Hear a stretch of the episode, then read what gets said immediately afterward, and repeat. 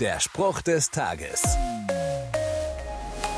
Wir schicken Menschen ins Weltall, erforschen Krankheitserreger und programmieren künstliche Intelligenz. Nie waren wir so schlau wie heute, oder? Man könnte denken, wir wüssten alles besser als die Generationen vor uns. Aber wer wirklich weise ist, der weiß, wie begrenzt unser menschlicher Horizont ist. Heute genauso wie vor 3000 Jahren. Mindestens so lange ist es her, dass dieser Satz aus der Bibel zu Papier gebracht wurde. Der Herr kennt die Gedanken der Menschen. Er weiß, dass ihre Überlegungen vergänglich sind wie ein Hauch.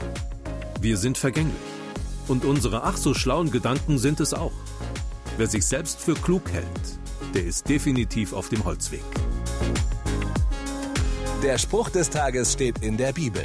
Bibellesen auf bibleserver.com.